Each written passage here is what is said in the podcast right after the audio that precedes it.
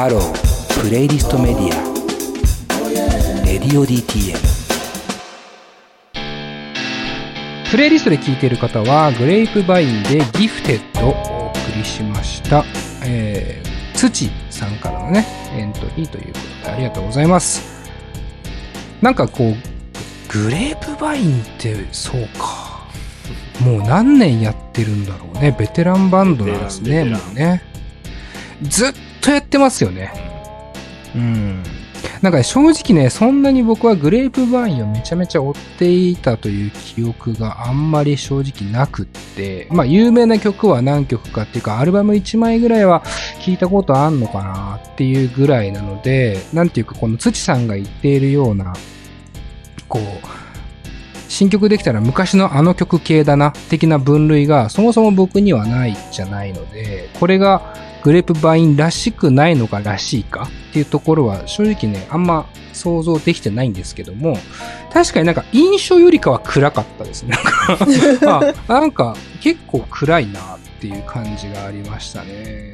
あのー結構こうミニマルな、なんていうのかな、えーフレーズが前奏で続いて、なんかその時点から、なんていうのかな、ちょっとこう不穏な空気感みたいなのがあって、なんか音色とかもこうリバービーでちょっと音響的な感じがあって、なんかそれってなんかグレープバインの元々あった印象化したらもうちょっとなんかパキッとした、えー、正統派なロックバンドなのかなってイメージがある分、なんだろう、わかりやすいところで言うと、なんかちょっとレディオヘッドみたいな、なんていうのえーなんかちょっとアンビエンス感があるというか、ようなイメージがありましたね。で、そこに対して、えー、なんか、いきなり、若い、これね、Spotify 歌詞出てきたんですごくありがたかったんですけど、若い私が見えるか、みたいな、なんか、歌詞から始ま若い、若い私が見えないか、若い育成の感受性を封じ込めてってね、なんかいろいろこう出てきてますけど、なんかこう歌詞の内容的にはまあ新曲でしょうから、おそらくこの世界観になってからの曲なのかな、みたいな、なんとなく思いましたけども、これはなんて言ったらいいんでしょうかね。あんまりこういう曲を送ってこないでほしいな。いいじゃん難しいっすね。いいところっていうか、まあ、どういう曲なのか知りたいですっていう質問に関しては、うん、なんか、過去の自分っていうものと、を照らし合わせながら多分今の世界を映し出してるような感じが歌詞の内容的にはしたんですけども、なんかそれが、なんていうの？その、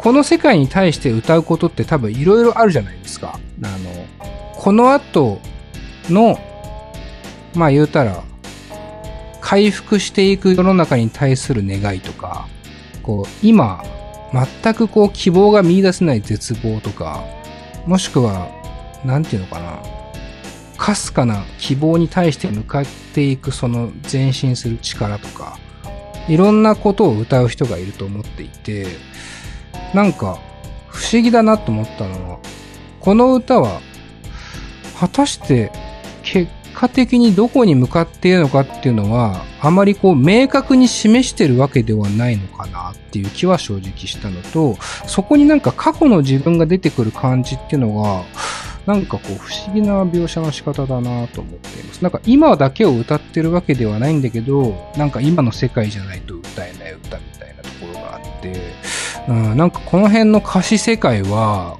ちょっと僕今一回しか聞いてないんですけど、一回だと紐解くのむずって思いながら今困ってる。結構むずいなぁこれどうすか？金子さんどう思いました？うんいや僕もまあ環境としては似てるっていうかナウさんとうん。でグレープパインって僕の記憶ですよ確か俺らが高校生ぐらいの時に出てきて、うん。でそれで割とこう1曲目とか2曲目とかで割とこうヒットしてうん。でいまだに続けてくれてるっていう方たちの印象なんだけど、その時は聞いてたしでもそれ以来はなんかこう続けてくれてるのを傍観してでその続けてくれてる様がある種希望になってるっていう存在なんですよね僕は。だからそのなるほど家庭は分かんないんだけど。それは何？どういうあれ？どういう希望？俺グレープバインってすごい日本のロックバンドにとってすごい希望的なバンドだと認識しているまいます。はいはい。でずっと変わらずロックバンドをやってるしその、うん。うん。取り入れいろんな要素取り入れてるけどなんかやっぱグレープバインのら、グレープバインらしさってやっぱりそのボーカルの方の声が持つ雰囲気だと思っているし、そこは筋通してずっと続けてくれてるし、なんていうのかないまだに評価をし続ける人が多いじゃないですか。うんグレープバインで。それってなんかある種俺らが高校生ぐらいの時に聴いていた音楽がいまだに筋を通してちゃんと世の中の需要を満たしてるっていうかさ一定数満たされててでそして続けられてるみたいなだくるりくるりとはちょっと違うけどまあでもくるり的なさ。うーんなるほどね。一つのバンドかなっていう印象があるので。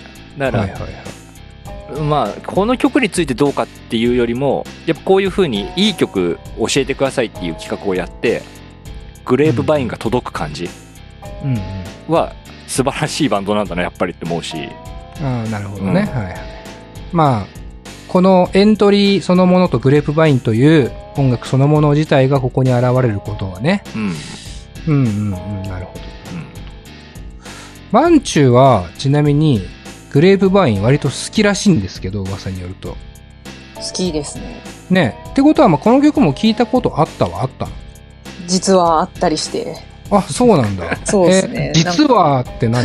いや、なんか、さっき、いやいいよ全然。きさっき聞いてないって言っちゃったから、あ、嘘ついちゃったなって思ったんですけど。もともと知ってたってことだよねこの曲をっていう。し知ってました。存在をね。はいはい、はい、そう、だからこのメッセージが来たのを知ったときは、しめしめって思ったっていうか、よっしゃっていう。そうなんだね。グレープバイン来たっていうあちょっとファんだね。気持ちになりましたね。これってどう、どうですか？マンチューからしてみたら、じゃあどういう風に感じた曲ですか？私、グレープバインって、うんなんか聞けば聞くほど味が出てくる曲が結構多い。その、なるほど。なんかス、スルメ系の曲っていうんですかね。うんわかなんかそういう曲が多い印象で、確かにそんなイメージはある。この曲もまさに、その、な、土さんも何度も聞き返してしまっていますって言ってくれてるけど、多分、一回じゃなくて、うん。何度も何度も聞いて、あ、もしかしてこういうことかも、とか、そういうのを考えるのがすっごい楽しい曲なんじゃないかなって思ってるんですよね。なるほどね。はいはいはいはいはい。だから、何度も聞いてください。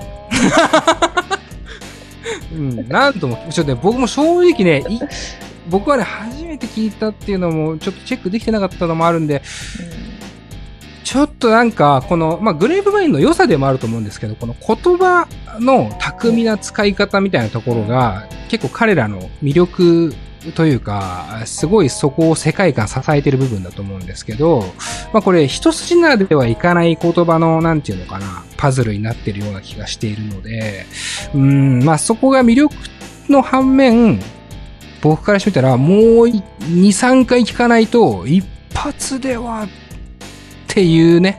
で、なんかえー1回目に聞いた時と、うん1回目に聞いた時と、その2回目以降聞く時のなんか、感じ方が違うんですよね、なんか。うーん。2回目行くと、あ、そ、そこ、こんな感じだったっけって思いながら聞けるっていうか。はいはいはいはい。まさだからにスルメですね。そう、だから何度も聞いてほしいっうーん、なるほど。ていう、もう私が完全にグレープワインが好きだから言ってるだけなんですけど。いやーいや、だから俺もそういう感じすごい申し訳ない気持ちです。この土さんに関して、ちょっとこの曲がどういう曲か深く知るための、ちょっとこう、ヒントというかね、あの感覚をまだ僕には与えられる実力がないかもしれませんね。でもグレープバインってでもそういうイメージだよねその、っていうことの魅力なのかもしれないね。だからね。そうそう、その逆に取ればね。ら俺はそんなにわかりやすさではなくて、そんなに変わってないイメージなんですよ。そういう意味では。昔と。アプローチも。うん、まあまあ、もともとそういうね、そうそうそう。まあちょっとこう、一筋縄ではいかないスルメな曲を投げてくるという部分では変わりがない。なんかタイトルと逆のことするっていうバンドのイメージがあってタイトルと逆のこと、光についてに関しては闇を歌うみたいな。そうそうそうそうそう。うんでそれによって光を表したいってい光をうかさ。感じさせるっていうそうそう。ね。だからこのギフテッドだからさ与えられたものっていうさ贈ら贈り物みたいな。贈り物みたいなギフテッド。ある種ちょっと贈り物ってポジティブじゃない？でもそこのある使命感じゃないけどさその、うん。おこもらうからこその起こる重圧みたいな部分をフォーカスするみたいなさ、うん。みたいなそのちょっとその単語表題の単語の闇を歌うっていうかさそこに引っ張られてくるものを歌うことによって本質を歌いたいみたいなうん。勝手なイメージがあるんですけど、なっていうのは、うん。ある意味グレープバインあるある的なそうそう。だから相変わらずやってくれてんなっていうイメージ。変わらずにはいはいはい。まあ確かにそのね、この歌詞を見ていても、神様がサジに投げたね、明らかに塔を立った世界とかね、なんかあるものとか、なかなか、なかなかでもこう、あれですね、こう、か、包み隠さないとかではなくって、なかなかこう、えぐめな内容ではありそうなイメージありますね、この感じ見てるとね。ただただ希望を歌うとかっていうことではなさそうな感じはこれはちょっと、スルメさせてください。ええあのちょっとスルメさせてもらってから、来年ぐらいに答えたいかなと。あの、オープニング時で息巻いてましたけど、ええむずいっていう結論に至っておりますけど。まあでもまあ魅力はいろいろこう、あの、いろいろ話しましたけども、まあ、いろいろ、感じ取ることができました。ありがとうございます。えー、じゃあ次の曲いこうかな。ううんん。お願いしますよ、まんちゅう。はい。えー続いて、ニコさん。ええ佐藤直さん、こんにちは。毎週欠かさず聞いています。最高やん。今回進めたいのは、上坂すみれさんの Easy Love です。うん。女の子がとにかくノリがいい感じで、一方的な愛を歌っている曲と思いますが、佐藤直さんの感想を聞きたいです。よろしくお願いします。ということです。上坂すみれさん、なるほど。まあ、ニコさんありがとうございます。声優毎週欠かさずって、声優の人だよ。ね上坂すうんみれって、、なんかそんなイメージありますね。上坂すみれさんね。声優さんの曲が来るんだ。いいよねいいじゃないうん。じゃあ聞いてみましょう。うんじゃね上坂すみれで Easy Love。